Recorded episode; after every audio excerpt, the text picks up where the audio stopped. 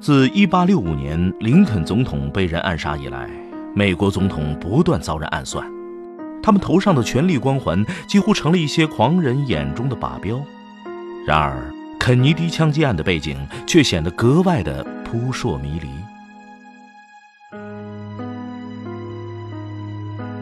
美国公众百思不得其解的是，凶手里哈维·奥斯瓦尔多竟然在联邦特工的眼皮底下，当着摄影记者的面被人一枪灭口。而开枪杀人的杰克·卢比不久之后，又神秘的死去。围绕这一案件，美国舆论提出了各种假设。有人认为，这是一起美国中情局和军界鹰派共同策划的政变阴谋。另一些人认为暗杀行动是黑手党所为，更有甚者，还有人将肯尼迪的死与玛丽莲·梦露的自杀搅到了一起。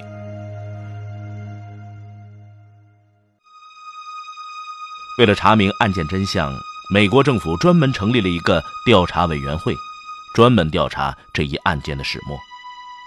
但是，调查委员会经过数年调查，却最后认定枪击肯尼迪是。奥斯瓦尔多的个人行为没有任何更深的政治背景。结论一经公布，舆论哗然，一些民间机构发誓一定要把案件查个水落石出。但是时至今日，这一案件仍然是公说公有理，婆说婆有理。随着时间的推移，许多当事人已经先后去世，而剩下的也已近垂暮之年。看来。他们真的是要把谜底带入坟墓了。达拉斯街头的枪声，也许将成为美国政治史上一个永远的谜。事件的经过是这样的：一九六三年十一月二十二日上午，美国总统约翰逊·肯尼迪夫妇抵达德克萨斯州达拉斯市，并同乘一辆敞篷轿车前往市区。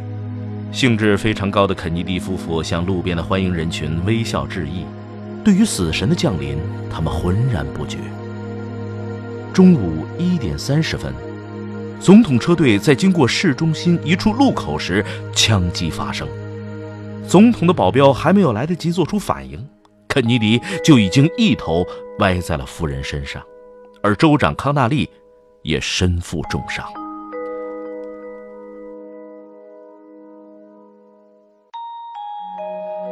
肯尼迪遇刺身亡的消息公布后，约翰逊立刻护送肯尼迪灵柩返回华盛顿。下午三点三十八分，约翰逊在回航华盛顿的空军一号总统专机上宣誓接任美国总统。惊魂未定的肯尼迪夫人就站在他的身旁。一九六三年十一月二十三日凌晨，肯尼迪的遗体从贝塞斯达海军医院移送白宫。十一月二十五日。美国政府为肯尼迪举行葬礼。